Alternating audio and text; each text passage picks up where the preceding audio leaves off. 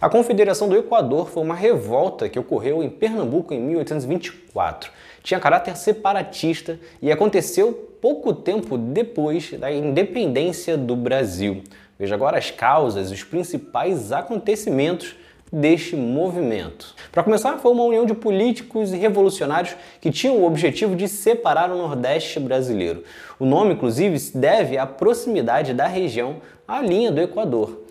O movimento teve força em Pernambuco, mas também se espalhou por outros cantos do Nordeste, como Ceará, Rio Grande do Norte e Paraíba. E foram muitos os motivos para causar esta revolta no Nordeste brasileiro.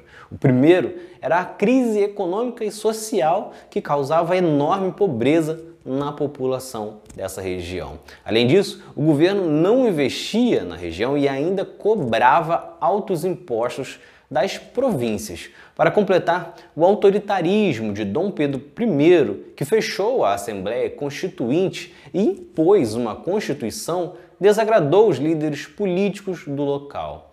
E devido às desigualdades sociais no Nordeste, os pernambucanos já planejavam uma revolta contra os portugueses desde 1817. A região já tinha um histórico de conflitos desde a invasão holandesa no século 17. Só que isso se intensificou após a independência.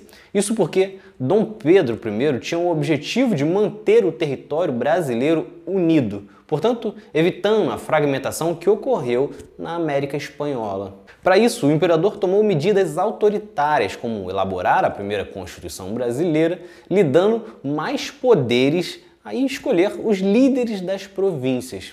A decisão pela deposição do então governador da província, Manuel Carvalho Paz, acabou sendo o estopim para a revolta. O fato ocorreu em 2 de julho de 1824. Neste momento, os revoltosos instalaram um governo em formato de república e a escravidão foi abolida. Eles exigiam a convocação de uma assembleia para elaboração de uma nova constituição, a diminuição da influência nas províncias, o fim da escravidão e a formação de um governo à parte do império.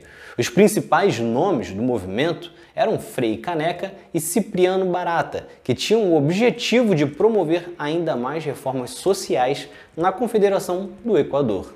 No entanto, isso acabou enfraquecendo a revolta, pois alguns membros não tinham interesse nessas ações.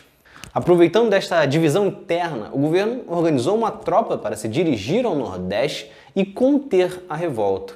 Os soldados imperiais conseguiram vencer os revoltosos em 29 de novembro de 1824.